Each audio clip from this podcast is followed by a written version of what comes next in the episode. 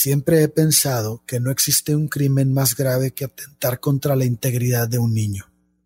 Es el acto de cobardía más grande que puedo imaginar. Pero cuando utilizas la confianza que ese niño depositó en ti para manipular su mente y obtener beneficios de carácter sexual, escondido en tu disfraz de oveja, con forma de sotana, te vuelve la porquería más vil sobre el planeta. Porque eres consciente de todo, porque manipulaste todo, porque engañaste a todos para llegar a él, porque previamente generaste un sistema para intentar pasar desapercibido.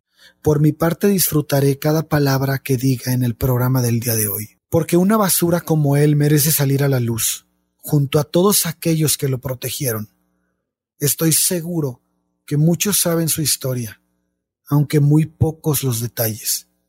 Hoy hablaremos del padre Marcial Maciel de Gollado y su Legión de Cristo.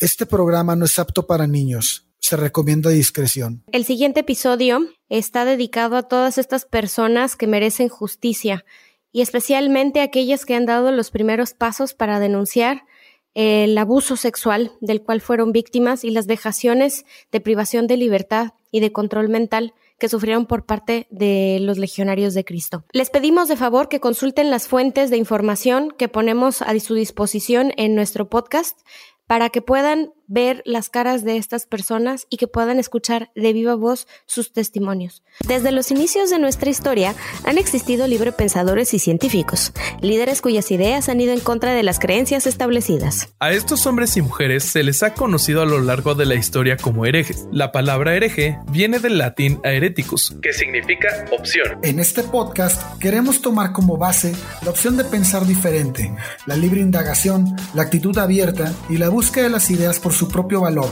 para analizar de manera crítica nuestro entorno. Nosotros somos Lola Montalvo, Ale Durán, Bobby López y esto es Herejes, el podcast. ¿Qué tal mis estimados herejes? Bienvenidos a este su podcast. ¿Cómo están Lola y Ale? Hello. Muy buenas noches a todos aquí transmitiendo desde el encierro. Eh, el encierro en nuestras respectivas ciudades. Eh, les recordamos que este es un podcast que se realiza siguiendo todas las recomendaciones de aislamiento. Así es. Eh, si ya de por sí éramos como medios ñoños y no salíamos de la casa, pues sí, sí. Sí, ahorita ya está más intenso, ¿verdad? Así es. Oigan, ¿qué opinan del programa de hoy, caray? Yo siento que se la dejaste baratísima a Maciel en el intro. Híjole, sí batallé, sí me esforcé para no decir una mala palabra. Y sí, te entiendo. Oigan, qué basura de persona, ¿no? Sí, estoy anonadada. No puedo, se me desencaja la quijada, o sea, de la cantidad de información, de testimonios, de porquería. Desde 1950 y tantos ya había reportes y nadie hacía nada. No lo puedo creer, o sea. No tienen, no tienen a ese amigo que estudió con legionarios que lo defiende que dice que las cosas no fueron así? Mm, yo no. Yo tengo una tía, pero nunca le pongo atención a sus comentarios, la verdad. Yo sí. Lo más cercano que yo he escuchado de eso es este, pues señoras que hacen donaciones a la iglesia y que cuando alguien habla de pederastia en general, de abusos sexuales y de esta de este encubrimiento mm, sistemático, eh, lo niegan y dicen que son rumores, pero nunca específicamente con Maciel. Sí, yo igual, o sea, eh, una cantidad de gente, amigas muy queridas, amigos que, que aprecio bastante, defendiendo a la iglesia en este tipo de situaciones, diciendo que no todos son iguales. Ok, sí, si tú quieres, no todos son iguales, pero la institución, o sea, e, en sí, como todas las reglas que se siguen, han servido para ocultar este tipo de cosas. ¿Cómo puedes defender una institución así? ¿Cómo puedes pertenecer o dar dinero a una institución así, que utiliza esos recursos para pagar millones y millones de dólares para encubrir a esta gente? No puedo creer, o sea, no puedo, no, de veras, no puedo, me exalta, me produce, me da diarrea explosiva, o sea, no se puede. Creo que es ignorancia voluntaria, ¿no? Es que, Bobby, ¿te acuerdas del programa pasado que hablábamos de las sectas? Sí, encaja perfecto. Todas las características le pegan, ¿sí o no? O sea, revisen, revisen lo del modelo Byte otra vez y en este caso todo le pega y no está muy alejado de la realidad de la manera en la que se adoctrina adoctrina, ¿eh? No indoctrina, se adoctrina a la gente en general en la iglesia. O sea, la gente mayor, tú la ves que, que tiene cero crítica. Yo lo viví con mis dos abuelas, sobre todo con una de ellas, cero crítica al respecto. O sea, era lo que decía el Papa. Yo me acuerdo cuando recién subió eh, Ratzinger eh, al poder, que era Benedicto, ¿qué? ¿Benedicto qué número? 16. cuando subió, Benedicto XVI, cuando subió Ratzinger, yo era, yo era una mocosa. Entonces, este, se me ocurrió que Rat, pues de rata y Zinger de cantante. Entonces yo le pregunté a mi mamá enfrente de mi abuelita que si la rata cantante había subido a ser papa. Y mi abuelita se súper enojó conmigo que porque era una ofensa. Pues yo era una niña, ¿no? O sea, y además el señor ni siquiera me iba a escuchar burlarse de que yo me estaba burlando de su apellido digo, mal hecho porque ninguna persona debes insultar de esa manera, pero bueno, hoy no me retracto y lo digo abiertamente. Aguas con el insulto. Es una rata cantante. Así es. yo creo que Ratzinger es más que eso, pero bueno, este, el tema de hoy es este, muy delicado y vamos a tocar muchísimo contenido de índole sexual y este, y bueno, por como les dijimos en el intro, recomendamos discreción y, bueno, pues obviamente menores de edad, por favor no, no los pongan a escuchar esto. Eh, vamos a, seguir una línea de tiempo en la que, bueno, de, la vida de, de Marcial Maciel Degollado y vamos a ir tocando durante cada episodio de tiempo, durante cada año más bien, este, lo que es destacable y donde queremos abundar más, ¿no? El 10 de marzo de 1920, en Cotija de La Paz, Michoacán, nace Marcial Maciel Degollado.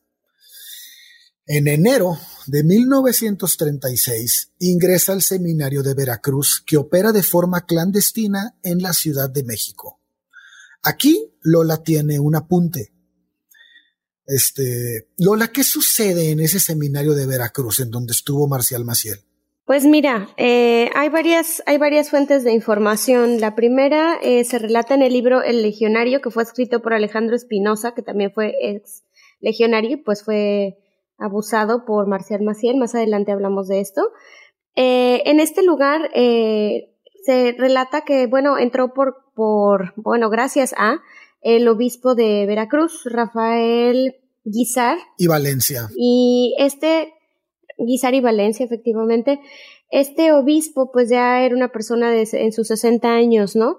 Y resulta que llevaba una buena relación con, con su sobrino, pero cuando se dio cuenta que, que era lo que estaba sucediendo, eh, pues decidió confrontarlo. ¿Y qué era lo que estaba sucediendo? Pues es que descubrió a Marcial Maciel eh, pues pervirtiendo a la gente ahí en el seminario y fue gracias a la acusación de dos personas que se acercaron a hablar con, con el obispo. Les leo directamente de directamente de la fuente que es la enciclopedia cubana en la red. Em, esta fuente relata detalles al respecto eh, súper interesantes. Dice, Maciel era sobrino nieto del obispo Rafael Guisari de Valencia, quien en, en 2007 fue canonizado como primer santo mexicano. En, en el 36, Guisar llevó a, llevó al afeminado adolescente Marcial Maciel a vivir a su casa, aunque vivieron en habitaciones separadas contiguas, dentro del seminario de Veracruz, diócesis en la, en la que Guizar era obispo. El seminario esperaba clandestina, operaba clandestinamente debido a las guerras cristeras en la Ciudad de México. Durante tres años, Maciel fue protegido, como se decía en aquella época del padre Rafael. En diciembre del 37, mientras predicaba una misión en Córdoba, sufrió un ataque cardíaco que lo postró para siempre en cama. Desde el hecho de su dolor, dirigía la diócesis y especialmente su seminario, mientras preparaba su alma al encuentro con el Señor celebrando todos los días Santa Misa. Se ha especulado que tres años después, una violenta pelea entre ambos contribuyó a la muerte del tío abuelo materno que sufrió un ataque al corazón, uno de los antiguos colaboradores de Maciel, que cuando era seminarista fue abusado por Maciel. Durante una de las relaciones sexuales le oyó vanagloriarse a Maciel de haber envenenado con cianuro a su tío abuelo. El obispo Rafael, Rafael Guizar de Valencia, que avaló la carrera eclesiástica del ambicioso sobrino en el convulso México de los años 1930.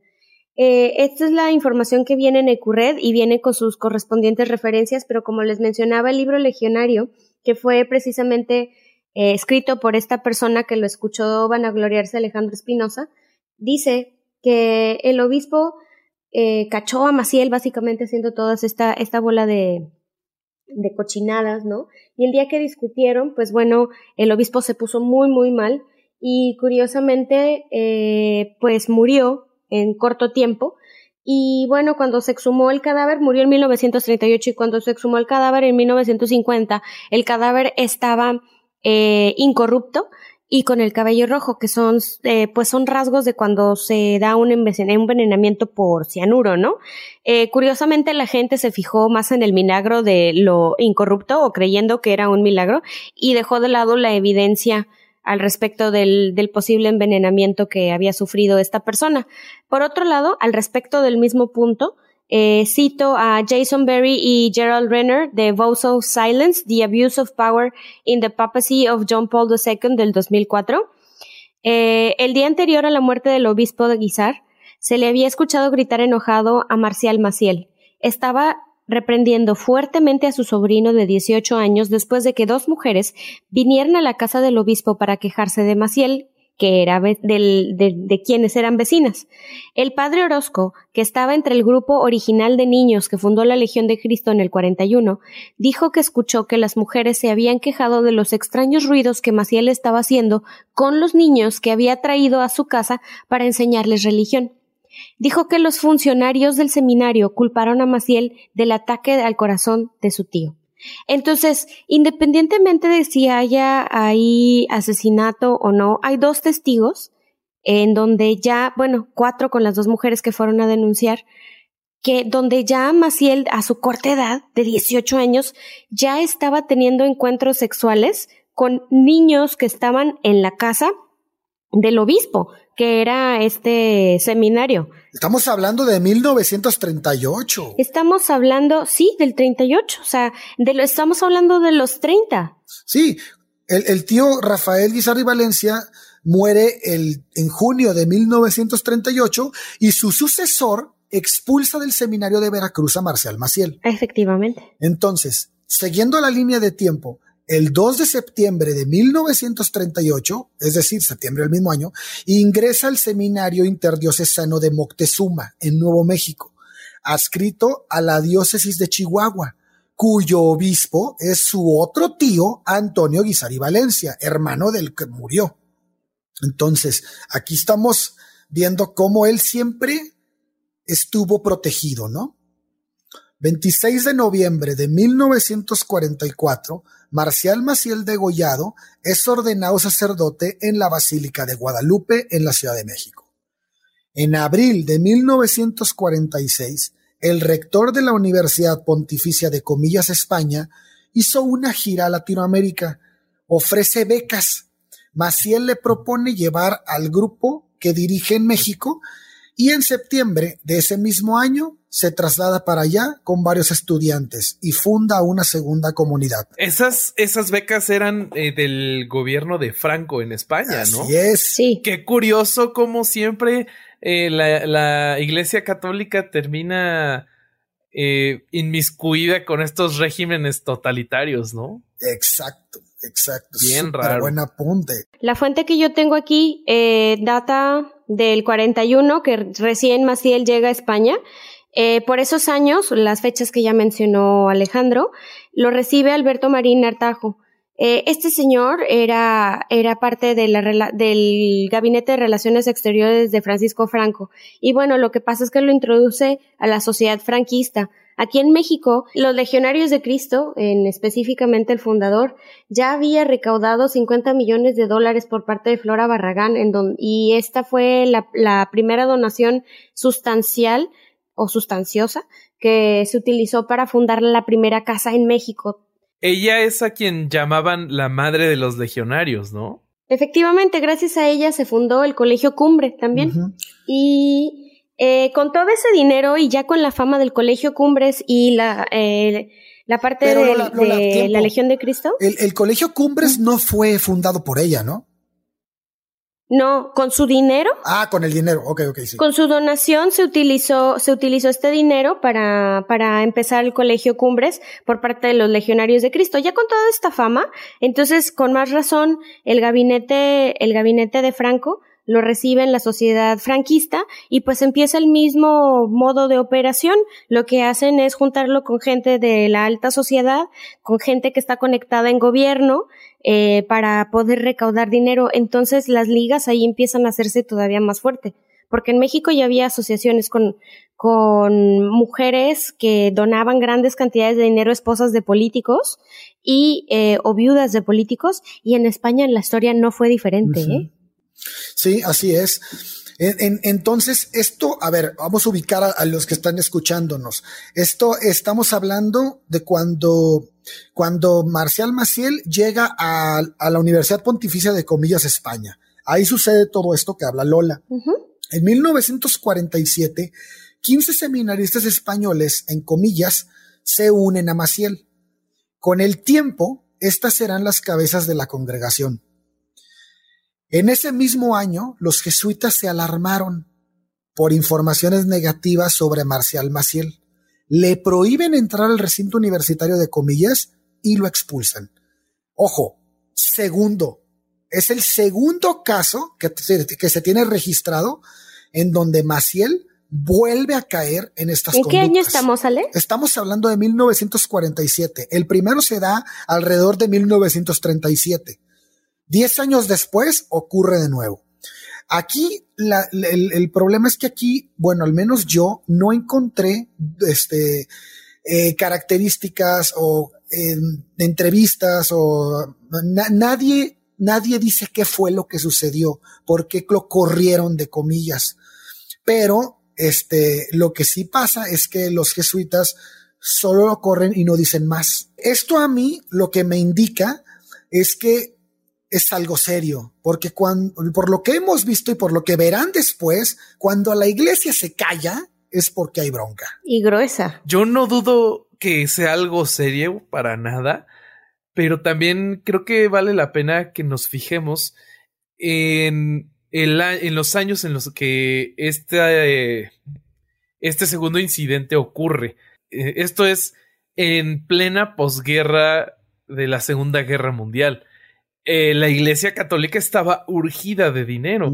Apenas iba el mundo y apenas Europa estaba saliendo de este conflicto.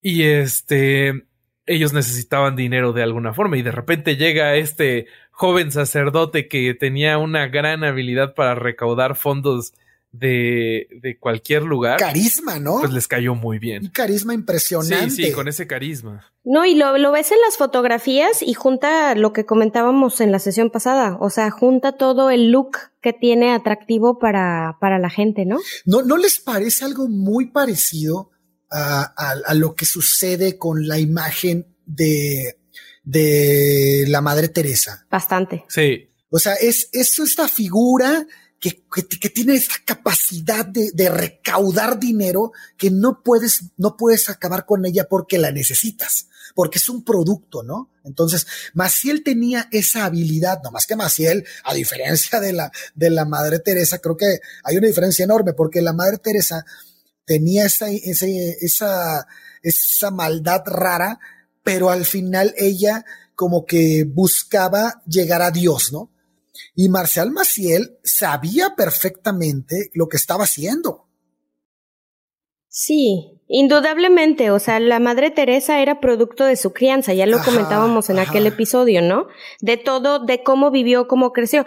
Marcial Maciel, pues era hijo, era el más, el menor de nueve hermanos, y sí tenía un papá cruel y que lo, que lo maltrataba y reporta según esto que fue abusado por trabajadores del papá cuando era niño, pero eso ya está estudiado, no es el tema, pero hay documentación en donde no necesariamente el adulto repite el patrón del abuso cuando, cuando es pequeño. Cuando lo sufre.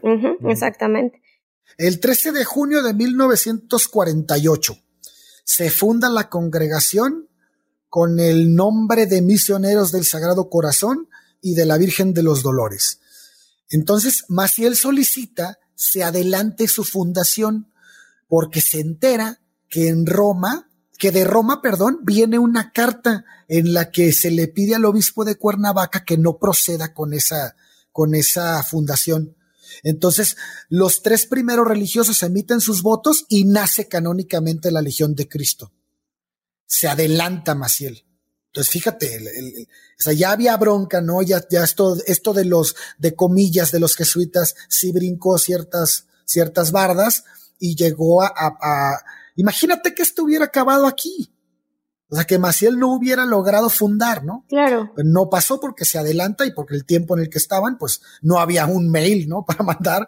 Más bien todo esto era mucho más tardado y pues Maciel se aprovechó de, de esa tardanza y, y, se adelanta. Lo que sí creo es que si no era Maciel iba a ser alguien más.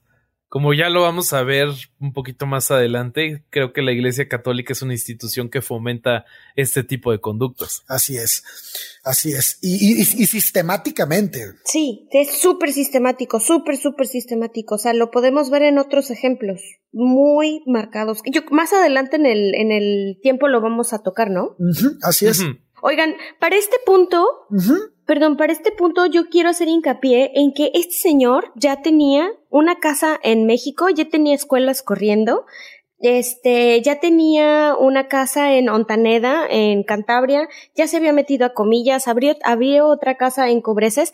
Todas estas casas eran, eran de internados menores, de, de niños, ¿no? De 10 a 15 años. Institutos todavía no. No, pero ya eran casas en donde, en donde los juntaba. Sí, sí, sí, sí, tiene razón.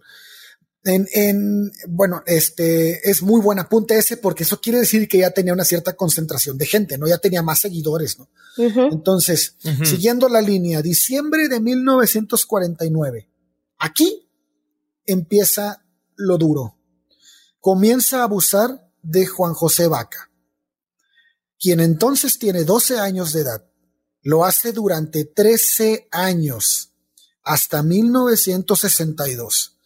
La congregación se hace llamar Legionarios del Papa. Ay, no. El caso de Juan José Vaca es muy, muy fuerte, muy, muy duro. Claro, sí. Este, hasta se me eriza la piel. Es, es que, híjole, mira, yo tuve este, ya, ya no sé si decir la oportunidad, yo tuve, este, eh, pues estuve en un seminario a los 15 años. Eh, sé cómo se maneja esto. Es, es sumamente difícil, este, cómo ellos generan una relación muy cercana contigo. Si bien yo no vi este, este tipo de actitudes en el, en, el, en la apostólica, donde estuve yo en la escuela apostólica, lo que sí entiendo perfecto es este, este sistema de tú te juntas con el padre tal, el padre tal se junta con el padre tal, el, el niño tal se junta con tal bolita que se lleva con este padre, y entonces se empiezan a hacer grupos. No hubiera querido uh -huh. ni imaginar que uno de estos grupos estuviera comandado por un padre de este estilo, ¿no? Porque, híjole, hubiera sido algo durísimo. Este, pues yo no lo vi así, pero sí entiendo esta postura de Juan José Vaca a los 12 años de edad, en donde con el carisma del padre Maciel que lo envolvió, te lo envolvió de tal manera que abusó de él 13 años, caray, 13 años. Es, esto Híjole. Y, y, que no fue el único, Ale, no fue el único, o sea, si fue el primero, no fue el único, o sea, y decimos que fue el primero porque es el veintiúnico que ha hablado con pelos y señas, pero que no sabemos cuántos otros. Eso es un punto clave, ¿eh? esto que tenemos es de las personas que hablaron. ¿Cuántas personas, por el origen que creas, por, por las razones que quieras, no hablaron? Y creo que algo que es clave que también mm, debemos señalar, y creo que es el momento perfecto para señalarlo, es que los legionarios de Cristo operan con algunas diferencias con algunas de las otras órdenes. Por ejemplo, em, esto de que cualquier eh, duda que tengas o, eh, cualquier consulta que necesites hacer, eh, no la puedes discutir de manera lateral, siempre tienes que consultarlo con tus superiores. Es escalonado, sí. Sí, y bueno, esto no es común en, otras órdenes. Y además de que los diferentes testimonios que han salido a la luz de eh, los legionarios de Cristo es que durante la época en la que Marcial Maciel comete todos estos abusos, se les revisaba el correo a los, a los niños y a los jóvenes para que ellos no pudieran estarse comunicando de manera normal con sus familias y para lograr que su cercanía con eh, eh, fuera muy estrecha, que estuvieran ellos muy cercanos a él y tuvieran esta dependencia emocional con él. Así es, les quitaban eso, ¿no? Sí. Sí, eso sucede en todos los seminarios. Bueno, al menos yo lo viví. O sea, el, dejas a tu familia, dejas tus amigos, dejas tu ciudad y llegas a un lugar donde pues te tienes que aferrar de algo. Sí. Como cuando te llevan a Guyana, ¿no? Sí, como la secta de Jim Jones. No me imagino a los 12 años. No, imagínate eso a los 12 años. Estamos hablando de niños de 12 años. O sea, la figura paterna en esta edad es importantísima. Bueno, a todas edades, pero a, los 12 años, acuérdate de ti a los 12 años. Yo tengo una pregunta para ti, Ale. Tú que eres abogado, creo que me la vas a poder responder de manera sensata. ¿Cómo es posible que si no puedes ir a la guerra y no puedes, eh, no puedes ni siquiera tomar legalmente o fumar legalmente, la ley te permita que te inscribas en un seminario? Ah, es que aquí hay permiso de los papás. Sí. Aquí tú no tienes capacidad de ejercicio, tienes capacidad de goce. Entonces los papás son los que firman el permiso. La sentencia. Como todo mundo cree que ir a un seminario con unos padres es lo mejor que te puede pasar porque son personas de Dios, pues se da mucho. En, en febrero de 1954 se inaugura el Instituto Cumbres. Es la primera obra de apostolado de los legionarios de Cristo y esto es con el apoyo financiero de Flora Barragán de Garza. Es la misma que habías dicho tú, ¿verdad, Lola? Sí, sí, sí, exacto. Lo que pasa es que. dudabas de ella. No, no, no, porque lo tengo apuntado y no recordé el nombre ahorita. Es que son un mundo de nombres. Sí, son infinidad de nombres. Estoy sí hecha bolas. Tuve que hacer un diagrama. Sí. Así como un mapa conceptual de, de las fechas y de los nombres. O sea, esto es horrible. Me llevó ocho hojas enteras poder organizar esta info. Sí, y nada más para que quede, para que quede constancia y para rendirle de, de alguna manera tributo a, la, a quien escribió el libro, nos estamos basando, esta línea de tiempo nos estamos basando en el libro de Carmen Aristegui, se llama Marcial Maciel, Historia de un criminal. Es del, editorial Grijalvo. El prólogo es de Miguel Ángel Granados Chapa y escrito por Carmen Aristegui. Eh, esta línea de tiempo la tomamos de ahí. Por eso nos estamos, este, para llevar un cierto orden y que a ustedes les parezca un poquito más cómoda la historia. Entonces, septiembre de 1956.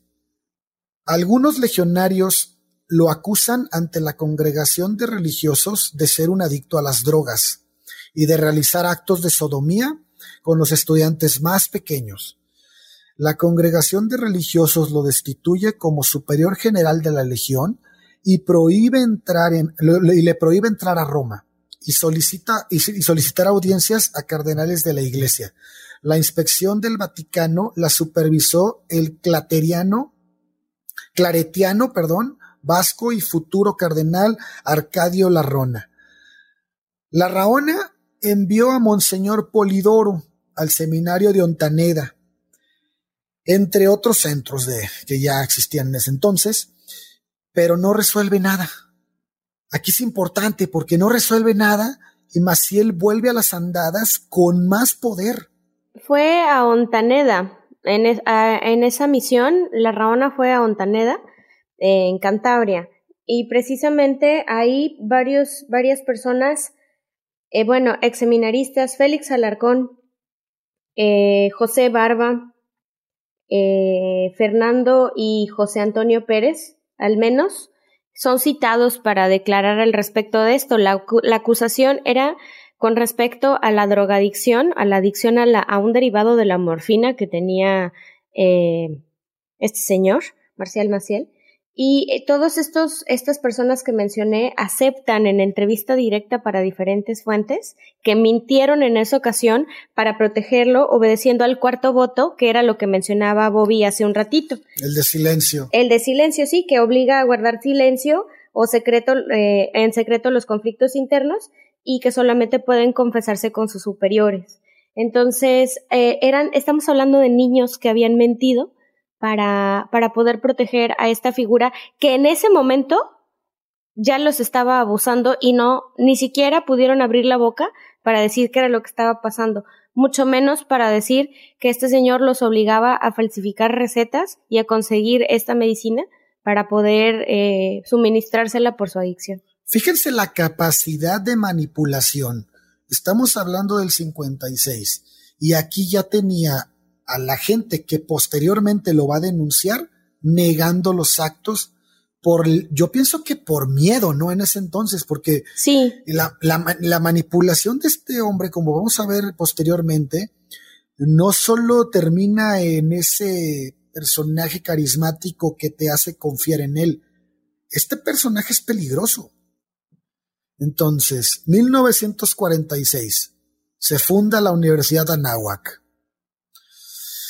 24 de noviembre de 1969. Celebra en Roma con los legionarios de Cristo el 25 aniversario de su ordenación sacerdotal. Pablo IV le concede una audiencia privada a la que acude junto con su familia. O sea, ya estamos viendo una relación estrecha con la, con la Santa Sede, ¿no? Yo creo que lo estrecho de esa relación entre Maciel y el Papa va a ser directamente proporcional al flujo de dinero de los legionarios hacia el Vaticano. Totalmente. No, y además vamos a ver que con el tiempo el Vaticano se empieza a llenar de legionarios. Y este control del Vaticano se va a ver reflejado. Los legionarios empezaron a, tener puestos altísimos dentro del Vaticano. Y eso ayuda mucho a Maciel.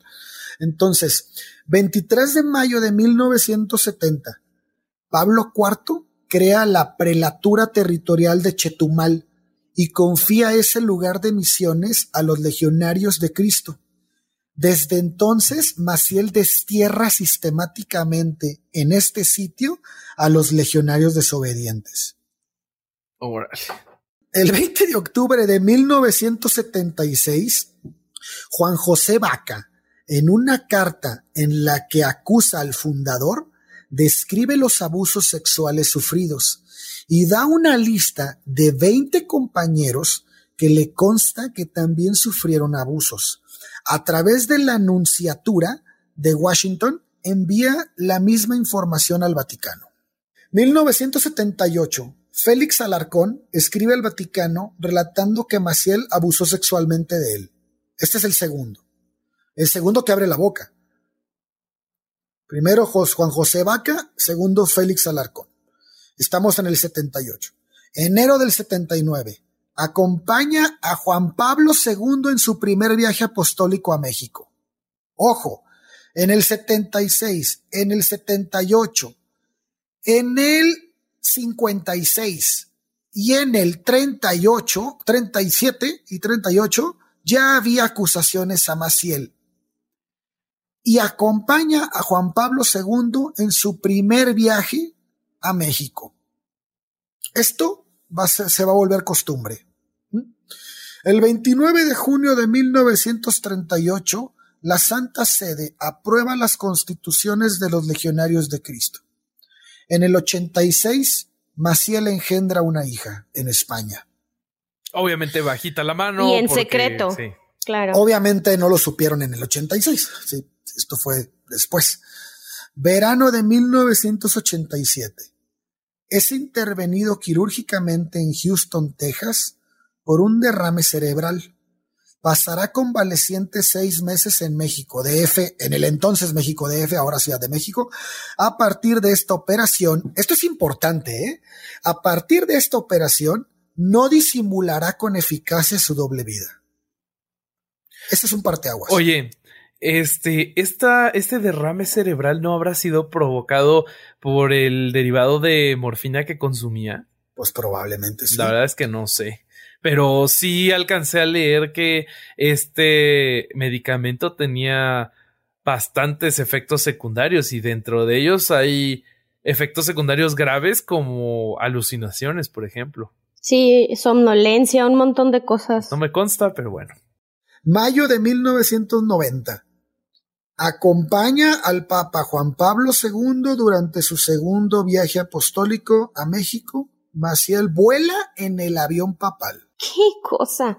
O sea, ya era el segundo papa que se echaba la bolsa. ¿Cómo es posible que el papa tenga avión? Qué mamada. No, bueno, el Papa, creo que ese es el dato menos importante, el del Papa tiene avión. No, este pelado ya estaba tan relacionado con el Papa que viajaba en el avión con él. ¿Quién viajaba Pero es que era el segundo, Ale. Era el segundo que le iba a pasar mugrero y encima este lo cubre, o sea, Papa, el Papa Pío XII antes ya lo tenía en la mira y ya lo apadrinaba por las conexiones que tenía de sus cuatro tíos que eran obispos. Ahora, ¿qué más? ¿Le seguía a este que hasta le pagaban los vuelos? ¿O los hoteles? Pues sí. Ay, caña. Bueno, chéquense. El 3 de enero del 91, chéquense ya la relación que tiene con Juan Pablo aquí. Ya viaja con él en el avión. El 3 de enero de 1991 celebra el 50 aniversario de la congregación en Roma. O sea, ya, ya, ya estamos hablando de un, de una persona con demasiada influencia en el Vaticano. ¿Qué hizo Pari o qué? Pues, pues festejó allá. Del 12 al 28 de octubre del 92, participa en la cuarta conferencia del episcopado latinoamericano en Santo Domingo, invitado por quién? El Papa, que me gané. Juan Pablo II, Carol Voitila. Agosto de 1993. Acompaña a Juan Pablo II durante su tercer viaje apostólico a México. 1994. El Papa lo nombra consultor de la Congregación para el Clero. El 26 de noviembre, Marcial Maciel celebra una misa multitudinaria en Ciudad de México, entonces México DF, con ocasión del 50 aniversario, del 50 aniversario de su ordenación sacerdotal.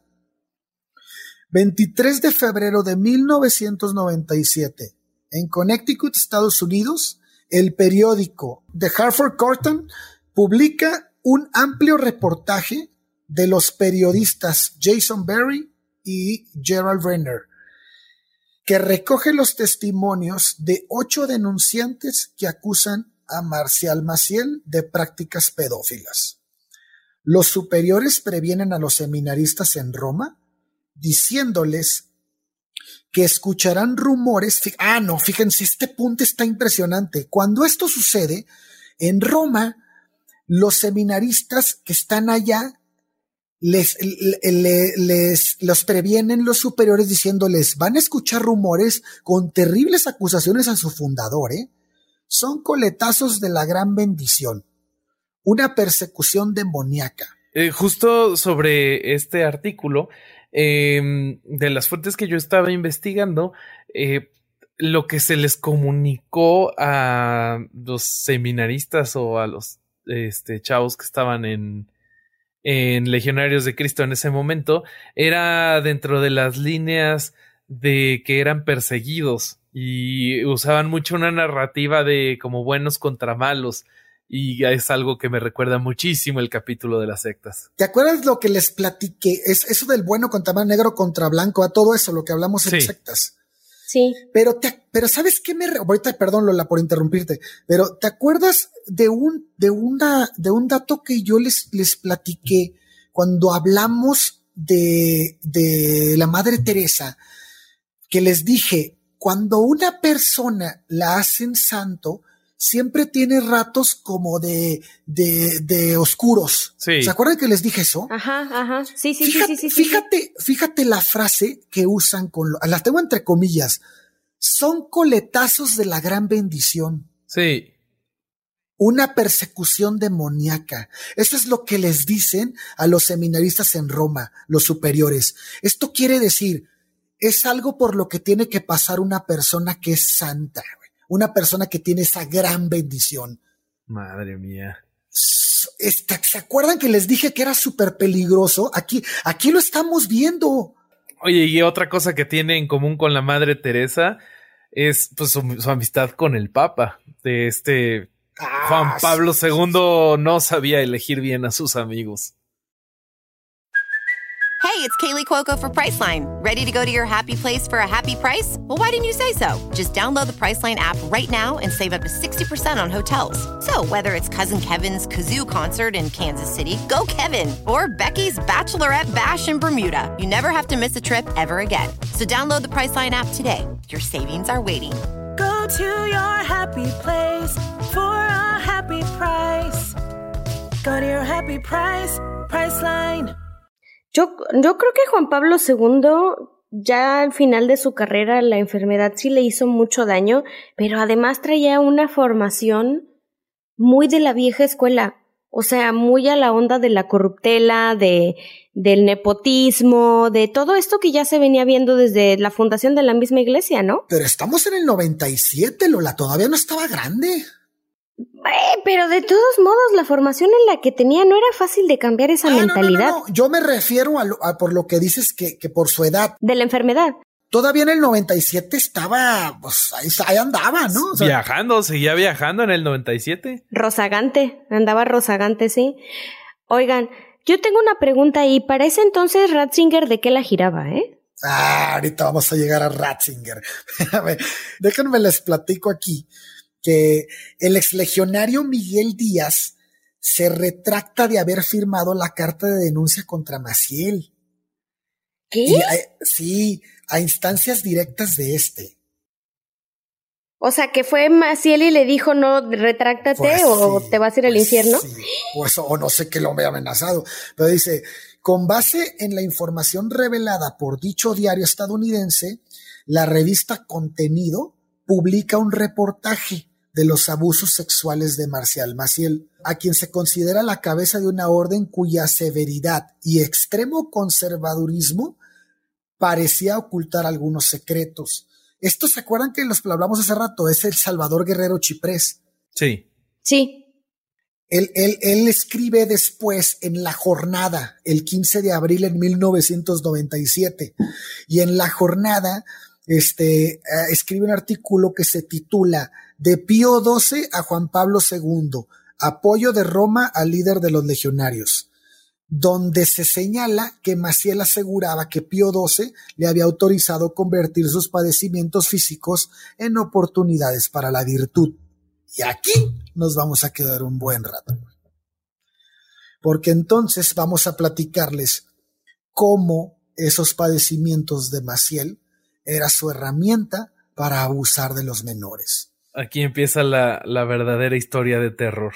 Yo quiero empezar dando los nombres de los ocho principales testigos que se animaron a poder dar toda la información de las vejaciones que sufrieron por parte de Maciel.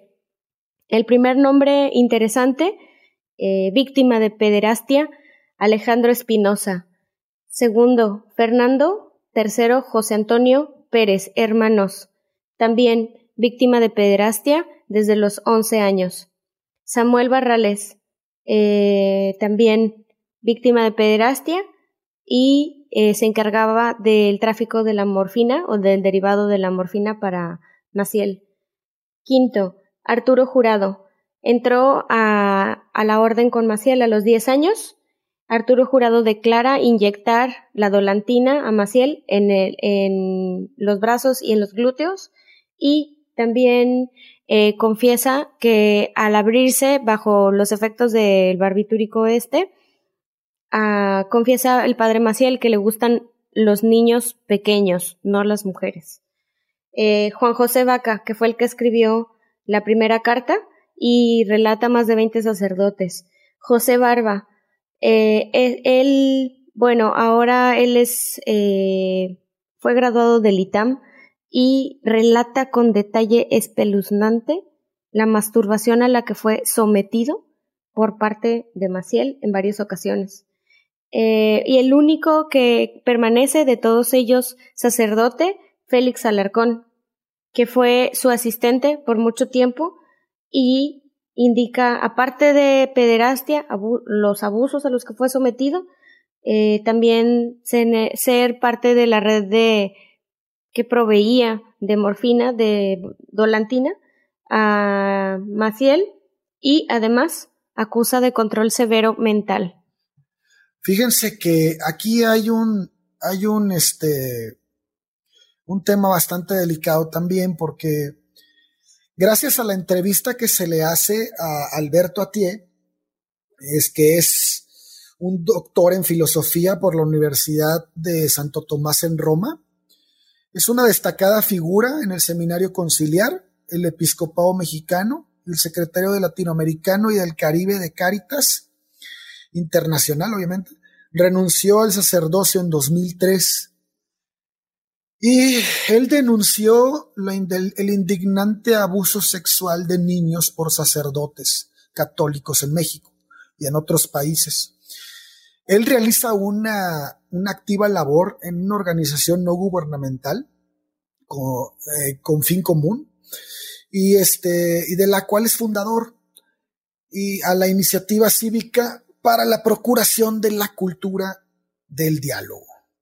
¿Por qué es importante este personaje? Bueno, este personaje no fue abusado sexualmente, no tuvo que ver con Marcial Maciel, pero sí tuvo que ver con Juan Manuel Fernández. Resulta que por el círculo en el que se movía, él tiene conocimiento de, todas las, las personas que están relacionadas de la alta sociedad con los legionarios de Cristo. Y entonces él conoce a Fernández de Amenábar, porque una de las de, de, sus contactos le dice, oye, ¿sabes qué? Está este padre, estaba con los legionarios, y está muy malo en un hospital, ahí abandonado. Y entonces él va a ver a este, a este sacerdote y el sacerdote acepta hablar con él y le platica todos los abusos que van muy parecidos a lo que, le, a lo que les platicaba Lola. La forma de abusar de, de Marcial Maciel siempre fue este, diciendo que tenía unos problemas de dolores, exactamente, los dolores y que tenía cólicos y que se le había dado la oportunidad de que le hicieran masajes. Y pues estos masajes eran pues en el pene. Y entonces se le daba la oportunidad a estos niños de ayudar de esa manera al padre, ¿no? Eh, él les decía que, que no estaban cometiendo un pecado, que porque el Papa había dado la autorización de estas prácticas y además que este, si ellos sentían algún, algún gusto por ese acto, él en ese momento los perdonaba. Entonces iban a quedar libres de pecado y no pasaba nada, que era algo que tenían que hacer. Está bien está rudo porque se esto, esto demuestra que él sabía que estaba mal. Claro. Claro. Por supuesto, o sea, por eso metió el cuarto voto, porque él sabía que estaba mal y que si lo denunciaban, pues lo iban a sacar, lo iban a excomulgar. Bueno, a ver, nunca sucedió, ¿verdad? Con todo y, con el cuarto voto. Eh, ahí de lo que se le acusa fue de que el mismo, el mismo sacerdote absuelve en confesión y el caso que se le presentó en el 98 eh, se, le, se llamó a Absolute. Ay, está en italiano, yo no hablo italiano. Voy a tratar de hacer lo mejor que pueda, ¿ok? Solo tienes que mover mucho las manos. Pero no me van a ver. Absolut, absolutionis complici. Arturo Jurado el Ali versus Reverendus Maciel Maciel degollado, ¿ok? Así se llamaba. Y esto de absolutionis complicis es precisamente lo que les comento, es el término que se utiliza para decir que el mismo sacerdote absuelve en confesión, o sea, es juez y parte. Sí. De todo este asunto. Y ese, esa fue, ese fue el primer, la primera manera que, eh, que los ocho que mencioné pudieron acusarlo. Es más, o sea, ni siquiera estaba enfocado el carácter de las vejaciones sexuales que, que habían ocurrido, estaba enfocado a que él mismo los, los hacía pecar y los, y los perdonaba. ¿Se fijan? O sea, ni siquiera podían presentar un buen caso. Te doy el pecado y el antídoto, ¿no? Claro, el veneno y el antídoto, sí, por supuesto. Entonces, híjole, el caso, el caso de Juan Manuel Fernández Amenábar, lo que nos contabas, eh, es bastante fuerte porque en la enfermedad que, que este señor tenía, pues lo, ¿cómo se llamaba el padre Atille, verdad? El otro sacerdote. Sí, Atie, sí. Atie lo atiende.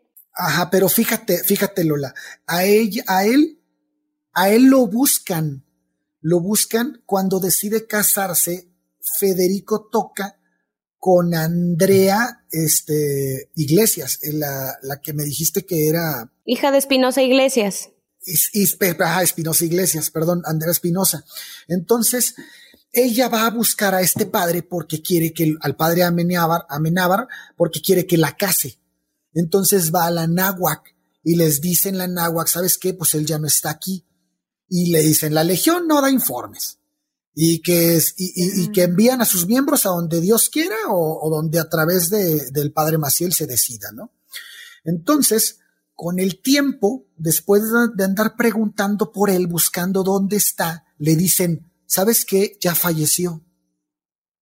Entonces, más adelante, eh, ella tiene como un círculo bíblico y en ese círculo bíblico le dice una amiga de ella, oye, ¿sabes qué? Adivina quién me encontré en el hospital español muy enfermo y, y muy pobre y abandonado y la madre.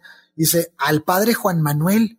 No, Y le dice, y le dice, oye, pero a él lo habían dado por muerto. Dice, no, él se salió de la legión, se fue a México, se casó y luego se separó. Y luego no sé si volvió a, buscar otra, otra relación con otra mujer. El chiste es que termina muy enfermo con una embolia que lo paraliza del medio cuerpo. Y entonces ella lo lleva al hospital la que lo lleva al hospital es Guadalupe Espinosa, la hija de don Manuel Espinosa Iglesias. Sí, de, la JAI de Puebla. Ajá. Entonces, este, ella le dice a su, le dice el papá, no, me ni lo vayas a ver. Ese pobre chavo, ese pobre padre, abusaron de él de chiquito. El, el padre fundador. O sea, fíjate, este personaje ya sabía la historia.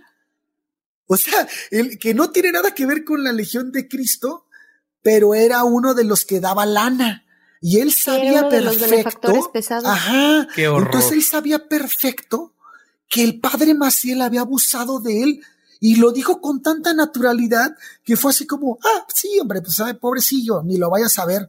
Entonces ella tenía mucho cariño por ese padre y entonces va a verlo al hospital y en el hospital va con el, con el futuro esposo, que era que, el, que la hermana de él estaba casada con una sobrina de Maciel. No me digas eso. ¿Y entonces? Entonces, entonces él, él les empieza a, platicar, el padre que este, este Amenábar, les empieza a platicar toda la historia de cómo fue violado y cómo fue este, eh, manipulado sexualmente por el padre Maciel, cómo, cómo todo esto se dio. Entonces, el, el, la, la narrativa fue tan dura que el novio no aguantó más. Dijo, ¿sabes qué? Yo no puedo seguir escuchando esto. Tengo que irme de aquí. Y se fue. Y, y entonces la que, se, la que conoce toda la historia es ella. Y entonces le dice, oye, ¿sabes qué? Este, yo necesito, yo quiero que escuches, que hables con un padre amigo mío. Este padre amigo suyo es el padre Atie. Ah, ok, ya ahí salí. Y entonces él le dice, no, yo no, yo no quiero saber nada de padres ni de la iglesia. Dice, habla con él, por favor. Él es una buena persona y bla, bla, bla. Y entonces lo convence. Y el padre Atie va a hablar con él. Y ahí es cuando el padre Atie se da cuenta de todo lo que está sucediendo. De toda esta porquería del padre Maciel. Y entonces dice, ¿sabes qué? yo voy a luchar por ti. Yo voy a, yo voy a echarme todo encima, todo el, todo el, la bronca encima y yo voy a hacer justicia de lo que te está pasando. Entonces lo convence y le dice, y le dice, y le dice el padre eh, Ameniábar, le dice, ¿sabes qué? Yo lo único que quiero es que el día de mi muerte tú estés en la misa de cuerpo presente, tú la oficies y les digas a todas las personas que estén ahí que yo perdono, pero que quiero justicia. Y él lo hace. Entonces, en, cuando se oficia esta misa de, por parte de Atie, es cuando estos ocho chavos deciden eh, presentar sus testimonios y, pues declarar en contra de, de Maciel, ¿no? No, desde antes ya habían presentado. Ajá, esto, esto fíjate que es después, porque aquí Atie lo que hace es dar la misa ese día que fallece. Bueno, aquí parece ser que lo mataron, pero ahorita vamos a entrar a ese punto. El chiste es que él da la misa y cumple su palabra. Atie dice en la misa que él conoció meses antes al padre Amenábar y que él perdonaba lo que había pasado, pero que exigía justicia. Y en ese momento, acabando la misa, se paran los demás que se le acercan al padre Atié y le dicen, nosotros también fuimos abusados por el padre Maciel. Y si tú estás hablando de que quieres justicia, nosotros también la queremos. Y vamos contigo a donde sea. Entonces, ¿por qué dices que no? Pues que ya se había presentado desde antes una denuncia por estas mismas personas. Perdón, creí que tú decías que era la primera vez y no, no es la primera vez, este porque ellos después se van a, se van a echar para atrás. Ok, ya. Se van a echar para atrás y son los que se van a Estados Unidos a presentar la, la, este, la, el, el, a, quejarse allá con el, con el, ¿cómo se llamaban los, los dos reporteros que mencionamos? Mm y es de donde nace el primer, el primer escándalo. Ok. Sí, los dos reporteros eran, eran Jason Berry y Gerald Renner. Ajá. Entonces, esto, lo que, lo que estamos hablando es un poquito antes de que suceda esto. A mí lo que me llama la atención de, de todo lo que, las denuncias que hemos hablado hasta el momento, es cómo todas se hicieron hacia el interior de la organización de la Iglesia Católica y como ninguna de ellas hasta el momento ha sido hacia las autoridades ya em, en materia penal, que pues así se debería de tratar. Pero fíjate, yo, yo, lo, yo lo veo, lo voy a trasladar a mi chamba. Si yo, si yo tuviera una bronca, con, yo trabajo en el Poder Judicial Federal, si yo tuviera una bronca con un, con un titular, yo no voy a denunciarlo al, al, Ministerio Público. Sigo los caminos del Consejo de la Judicatura para presentar un, un este, escrito y hacer todo el proceso que se debe hacer. Creo que esa es parte de la lealtad que tienes a la organización para la que te dedicas. Sí, totalmente, ¿eh? Entonces, yo sí entiendo el punto de por qué ellos querían este, tratar como que por el lado de por dentro. estoy hablando de Atie, ¿eh? no estoy hablando del, del, de, los, de las personas que sufrieron violación. Estoy hablando de Atie. Atie dijo, yo voy a hacer que destituyan a este pelado. Sí, porque los otros ocho sí. No, los otros ocho yo no entiendo por qué no se salieron de, la congregación, o sea, primero de nada. Sí se salieron, sí se salieron, se fueron saliendo uno a uno. Pero inmediato, o sea. Ah, no, si tardaron años para hacerlo, años. Claro, claro, o sea, entiendo perfecto lo que está diciendo Bobby, porque sí, tiene razón, o sea, el, el, el que tú te seas abusado sexualmente en un lugar, oye, ahí sí no tocas baranda, ¿no? Yo estoy hablando de, de que el, la forma institucional que tenía TIE era seguir los cánones que le señalaba el derecho canónico, ¿no? El, el, a ver, ¿sabes qué? Hay que destituir a este pelado. Destituyendo a este personaje, probablemente lo podemos meter al tambo después, ¿no? Pero primero es la destitución. Entonces, este, para que la Santa Sede no haga lo que hizo. Porque un, un personaje que no está destituido de la iglesia, entonces es protegido por. Sí, claro. Claro, total. Bueno, pues es que eso es lo que ha estado pasando. Lo vimos con Bernard Law, lo vimos con el, eh, con este, con Marcial Maciel, lo vimos con, con muchísimos personajes. Con el Cardenal Pell también. Con Pell. Entonces, entonces, este, sabemos cómo se mueve la iglesia y yo creo que esto no lo desconocía a ti. Yo creo que a ti dijo, primero a este lo tenemos que sacar de la institución, ¿no? Sí, para que lo puedas procesar para que nadie lo proteja, pero ahí le salió el tiro por la culata, ¿no? Pues primero para que no tenga acceso a los niños. Pues sí, punto número uno, ¿no? Que es lo importante pues a, proteger. Pero a mí lo que se me hace contraintuitivo es que necesite estar afuera de la iglesia como institución para que puedan haber consecuencias ah, penales. ¿Cómo es posible que la iglesia como institución tenga más poder que la ley misma. Yo estoy totalmente de acuerdo. Aquí no, aquí, aquí no es así. ¿Por qué? Porque la, es, aquí es donde vamos a ver lo sistemático que es el clero. ¿Cómo hace que, que, la ley no entre? En primera, tiene la, la, capacidad de callarte. En primera. Esto es a nivel manipulación, ¿no? Sí, claro. Te calla de entrada. Ok. Pero luego, Ratzinger en ese entonces era el, el quien representaba la, congregación para la doctrina de la fe, anteriormente conocida como la Inquisición. Entonces, este, es importante este apunte porque cuando Atié logra que este personaje que se llama Talavera, este, el padre Talavera le dice, le dice a ti, por favor, necesito que lleves esta carta a la, a, la, distancia más alta en el, Vaticano. Y es la carta de todos estos personajes que llaman, Carlos Talavera se llamaba, era el obispo de Coatzacoalcos y era el mentor del padre Atié. Entonces le dijo, oye, ¿sabes qué? Tengo las denuncias de todas estas personas y quiero que las lleves al Papa.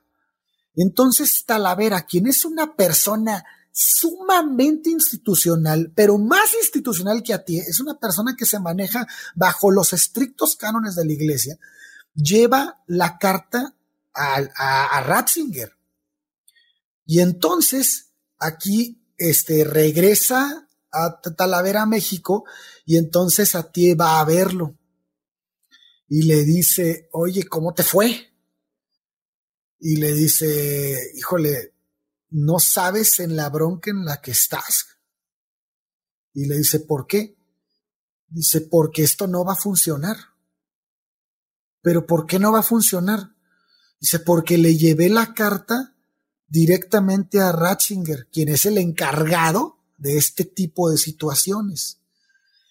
Y Ratzinger le dijo, Monseñor, lo lamento mucho, pero el padre Maciel es una persona muy querida del Santo Padre y ha hecho mucho bien por la iglesia. No es prudente abrir el caso.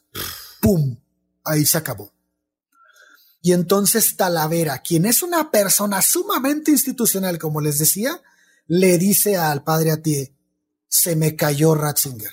O sea, imagínate, esta, esta persona es, es este, el que eh, a ti dice que me diga eso Talavera fue así como, ya, o sea, ya aquí no hay nada más que hacer. Yo creo que lo desmoralizó, ¿no? O sea, lo desmoralizó por completo. Sí, sí, exacto, exactamente lo desmoralizó. Sí. Se le cayó la iglesia en ese momento. Sí, yo creo que se le debe haber visto como, como todo la bola de mentiras que en la que están trepadas de la justicia, de la justicia en el amor, que tanto se predica, no, no funciona. O sea, ¿cómo puedes llamar amor a encubrir a un pederasta? A costa de lo que sea, ¿eh? A costa de lo que sea. Y es que no es el único, no fue el único, sí fue el más renombrado, pero no fue el único. Al ratito, Bobby, que no sé quién de los dos, traiga unos números impresionantes al respecto de todo esto. Bueno, entonces Ratzinger le dice que nada más. Eso pasa, eso pasa en la Santa Sede. Pero ¿qué pasa en México? ¿Cómo reacciona la iglesia en México? ¿Quién estaba a cargo? Norberto Rivera. Ay, otro. Y ahí sigue el perro. ¿Cómo, cómo, cómo reacciona Norberto Rivera cuando se le pregunta qué opina de las acusaciones a, este, a, a Marcial Maciel? Él dice, son mentiras. A ti te pagaron por hacer esto. Dinos cuánto te pagaron. No manches. ¿Cómo? O sea. Entonces, cuando pasa el tiempo de la publicación de Jason Berry y Renner en Estados Unidos, el que retoma es Salvador Guerrero Chiprés en la jornada y luego en Canal 40. Ajá. Y entonces él va a entrevistar a Norberto Rivera. Y a Norberto Rivera le dice, oye, ¿qué opinas de las acusaciones? Y el cardenal responde, que son mentiras. ¿Y a ti cuánto te pagaron? A ti te pagaron por hacer esto. Dinos cuánto te pagaron. Y entonces, entonces, este, eh, entonces, ¿de qué estamos hablando? O sea, fíjate, había pruebas. Testimonios para aventar para arriba. Es que ni siquiera para decir, vamos a revisar los testimonios, vamos a ver qué es lo que hay. La respuesta del arzobispo es brutal. O sea, es, es, es una descalificación total. Total. O sea, no quiso saber de nada. Lo descalificó de entrada. Ni siquiera, o sea, imagínate que te dicen eso, pues mínimo dices, a ver, a ver, ¿de dónde tienes tus fuentes, no? Cuéntame. No. Sí, ¿quién te vino con el chisme, no? O sea, dime, dime por qué eh, tan de manera descarada vienes y me preguntas al respecto de un tema. Sí, ¿dónde están tus fuentes? O sea, creo que eso sería lo lógico de, ah, pues no estoy enterado, dime de dónde lo sacaste para yo averiguar. Así es. Pero es que aquí yo lo que veo es que no es de que no estuviera enterado. Si, si enlazamos esto con el caso de Bernard Law en Boston, Bernard Law estaba enterado de los 30 años que llevaba Kyogan abusando de, de niños. Eh, se calcula que más o menos abusó de 130 personas y Bernard Law lo encubrió sistemáticamente con ayuda de la iglesia como institución para que no fuera atrapado y fue hasta 2002 que salió esto a la luz. Entonces yo creo que a nivel de institución de arzobispos Sí. Sí, no, o sea, desde arzobispos, de arzobispos para arriba, ellos ya estaban enterados de todo esto. Bueno, incluso cuando sale todo esto a la luz, Bernard Law renuncia a su arzobispado y se va a Roma. Y con todo y que esto ya está en la luz pública y todos saben lo que pasó, Juan Pablo II lo nombra arzobispo de la Basílica de Santa María Maggiore. Entonces yo creo que estaban ya enterados hasta el nivel más alto. Pero fíjate cómo todo es sistemático, todo este sistema es igual en todo. Sí. En 1979, un sacerdote alemán llevó a un niño alemán de 11 años, identificado con las iniciales WF, eh, en un viaje de vacaciones a las montañas. Después de eso, le, administra, le administraron alcohol, lo encerraron en su habitación, lo desnudaron y lo obligaron a hacer sexo oral a su confesor. Entonces, el clérigo ofensor fue transferido de Essen a München para terapia. ¿Y saben quién dio esa, quién determinó eso? ¿Quién tomó esa decisión? Ratzinger. El arzobispo Joseph, Joseph Ratzinger. En ese entonces era arzobispo. Entonces, fíjate cómo es lo mismo de Boston, lo mismo de, de, de este, de, Alemania y lo mismo de, Irlanda. Es que, o sea, a ver, cuando dicen encubrimiento sistemático, ¿quiere decir que lo van moviendo de una capillita a otra? Así es. Eso fue con, con Giogan, pero a, a, Maciel era tan grande y tan este. Maciel es un monstruo aparte. Maciel es un monstruo aparte porque Maciel tenía al Papa en la mano. Al papa que estuviera lo tenía en la mano. ¿Se imaginan la cantidad de contactos políticos que ha de haber tenido este señor? para poder manipular. Yo creo que por lo mismo de los contactos políticos es la razón por la que Maciel nunca fue procesado penalmente. Sí, sí, sí tiene mucho sentido eso, ¿no? Pues la lana que manejaba. Sí, la cantidad de no, dinero lana que y contactos políticos. Pues es que los contactos políticos los tenía por la lana. O sea, él manejaba dinero de muchos benefactores. Y además, además, los, los negocios que ha de haber tenido por debajo del agua es, deben de haber sido impresionantes por la lana que se manejaba. No, deja debajo del agua. ¿Tú sabes lo que cuesta una colegiatura del Cumbres o del Anáhuac? Sí. Sí, sí, sí. Educar a la raza de lana es la mejor, el mejor negocio. Entonces, este, ah, espérense, entonces les estaba platicando. A ti llega con Norberto Rivera. Después de que va este Chipre y lo, y lo mandan a, a la fregada diciéndole que inventó todo, sale la copia del periódico Hatford, el, el, el, que se fueron los otros a Estados Unidos, donde hablan de Marcial Maciel.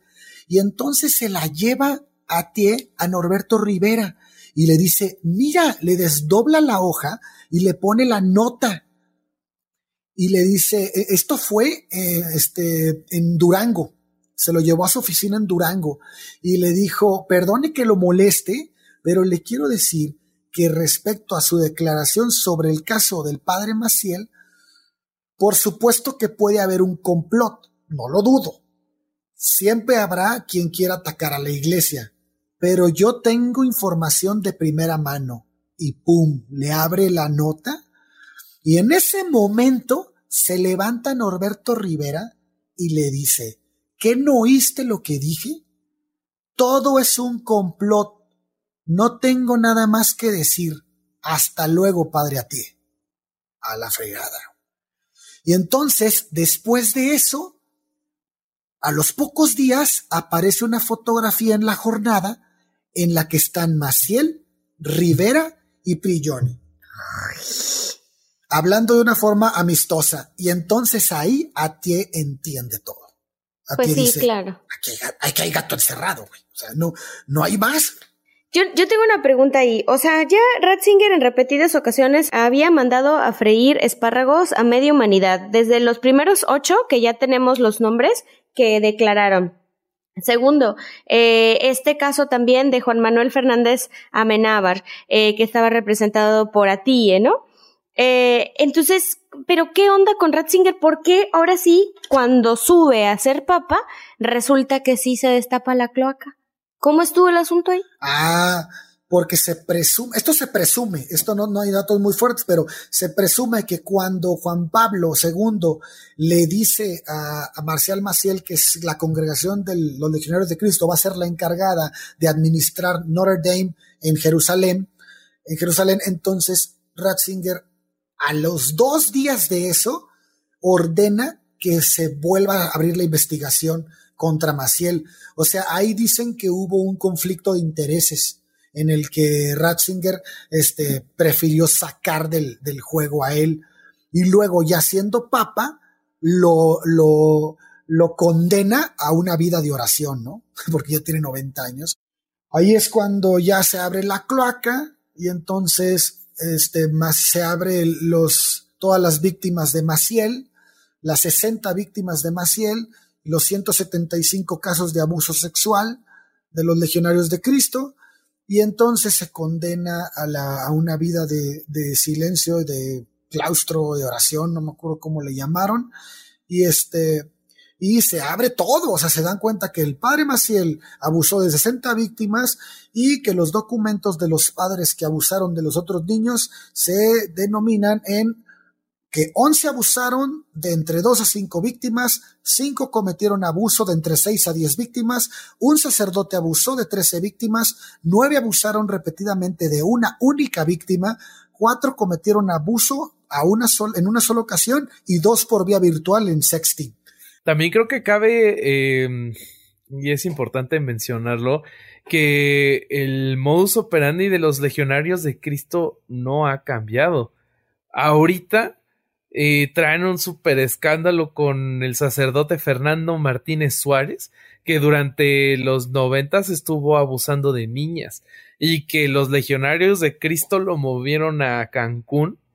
Y pues ahorita la respuesta que le han dado los legionarios e inclusive el Papa a las víctimas de este monstruo fue que ya no puede ejercer el ministerio sacerdotal pero que no lo están sacando de la, de la congregación. Entonces es lo mismo, es lo mismo, pero pues, ahorita en pleno 2020. Porque el Papa Francisco quita el, el, el, este, el estatuto que marca que los actos de, de, este tipo de características se van a ver únicamente este, en la iglesia entonces lo quita y entonces vuelve público todo. Por eso es que los legionarios de Cristo sacan su informe, este, con el, en el que, que se llama Informe 1941-2019, que lo pueden encontrar en internet, donde hablan de todo lo que sucedió en el, en el, en su congregación. Obviamente lo hablan súper por encima, ¿no? O sea, no, no dan los datos reales, porque en un informe sobre abusos sexuales que hicieron sobre curas religiosos, se calculan 100.000 víctimas de curas y religiosos en el mundo. 100.000. Legionarios de Cristo es muy importante, es un caso muy importante porque se relaciona directamente con lo que vimos en el episodio anterior. Nos dimos cuenta ya estudiándolo con el modelo Byte de control mental, control intelectual, control de sentimientos y todo este asunto, ¿no? O sea, funciona como una secta. Por eso es tan contundente el caso de Legionarios de Cristo. Aparte de todos los desastres infames que este, que este señor cometió en contra de tantas y tantas personas. Pero hay que destacar aquí, en la iglesia, en cualquier otra orden, sigue funcionando igual. No hay una sanción y precisamente porque está calculado de una manera, ay, súper metódica, el timing, el, la temporalidad en la que se presentan estas denuncias o en las que se pueden presentar estas denuncias. Ale, ¿cuántos años son, cuánto tiempo tienes para presentar una denuncia por abuso sexual? Mira, el problema es que estos, este Ratzinger lo que hizo fue sacar un estatuto en el que obligaba a los, a los, este, a, los casos de, de, pederastia y de abuso de cualquier índole sexual a poder ser denunciados 10 años después de la mayoría de edad de la víctima. Esto hace que en todas las partes del mundo haya prescrito el delito. Entonces ya no lo podías, este, ya no lo podías pelear. El dolo se ve a leguas. Sí, eso fue sistemático. ¿Qué significa prescribir el delito? Prescribir, hay unos delitos, o la mayoría de los delitos tienen un cierto rango en el que van a dejar de poder ser, este, perseguidos. no, no perseguidos, sino denunciados. Entonces, en el, en este caso, yo pienso que hicieron un estudio no solo en México, sino en Estados Unidos, en Irlanda, en toda Europa. ¿Cuánto era la, cantidad de años en los que prescribían delitos de este tipo? Y por eso es que Ratzinger hizo ese, ese, esa ley en la que ordenaba no poder dar información a nadie hasta después de los 10 años, después de los 10 años de la mayoría de edad, o sea, de la víctima. O sea, hasta que tuvieran 28 años. No manches. todo está sistematizado. No, estamos, estamos hablando de una iglesia que gastó más de 100 mil millones de dólares en encubrir sacerdotes. Solo en Boston. ¿Y de dónde salió ese dinero? Ah, entonces en Boston toda la, la gente que iba a la iglesia dijo, sacaron el dinero de nuestras limosnas. Utilizaron el dinero que nosotros les dimos para encubrir pederastas. Y entonces toda la comunidad se puso como en tipo de huelga y no dio un solo peso a la iglesia. ¿Qué pasó? Tronaron nueve diócesis en Estados Unidos. Ojalá México se hubiera comportado de esa manera. Ojalá. Pero no. Ojalá en México pasaran esas cosas. Pero no, tenemos gente con el cerebro tan lavado que sigue dándole dinero a la iglesia, que sigue compartiendo todo. O sea, porque cuando bautizas a un niño le tienes que pagar a la iglesia, ¿no? Y cuando te casas le tienes que pagar a la iglesia, ¿no?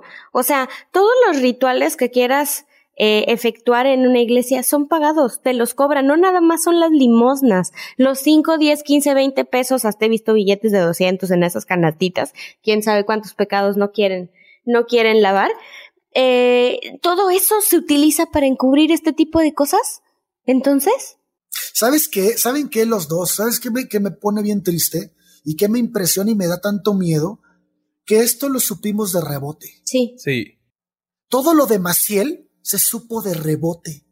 ¿Cuántas cosas no estarán pasando en México? Pues lo que pasa es que no se investigan. Es un completo silencio. ¿Cuántos, cuántos niños no han de haber sido violados por curas todo el tiempo? ¿Cuántos niños están siendo violados en este preciso momento? ¿No los mueve como creyentes? Estoy hablándoles a ustedes, a los que son creyentes. ¿No los mueve como creyentes? no les quita un, no les da remordimiento un poco de seguir dándole dinero a una institución que protege pederastas? ¿En serio? Híjole, es decepcionante, güey.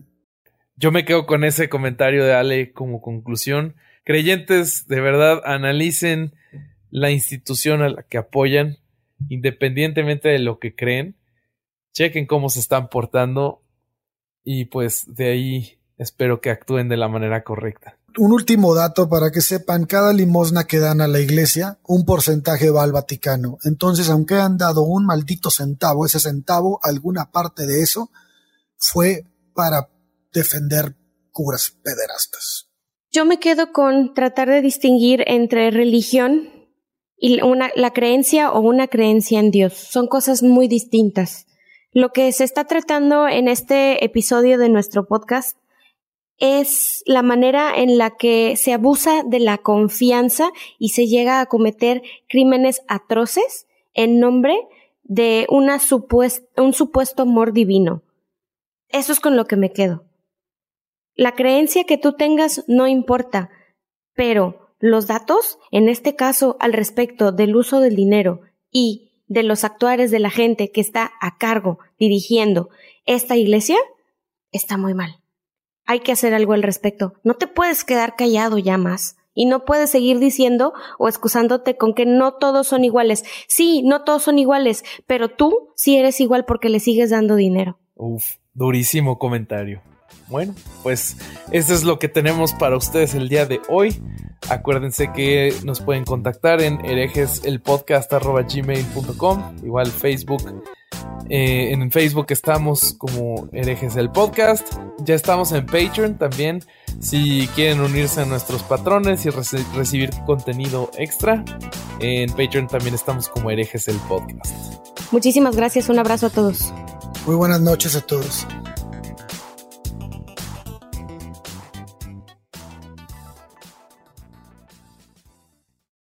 Lucky Land Casino asking people what's the weirdest place you've gotten lucky? Lucky? In line at the deli, I guess? Aha, in my dentist's office. More than once, actually. Do I have to say? Yes, you do. In the car before my kids' PTA meeting. Really? Yes. Excuse me, what's the weirdest place you've gotten lucky? I never win and tell. Well, there you have it. You can get lucky anywhere playing at LuckyLandSlots.com. Play for free right now. Are you feeling lucky? No purchase necessary. Void where prohibited by law. 18 plus. Terms and conditions apply. See website for details.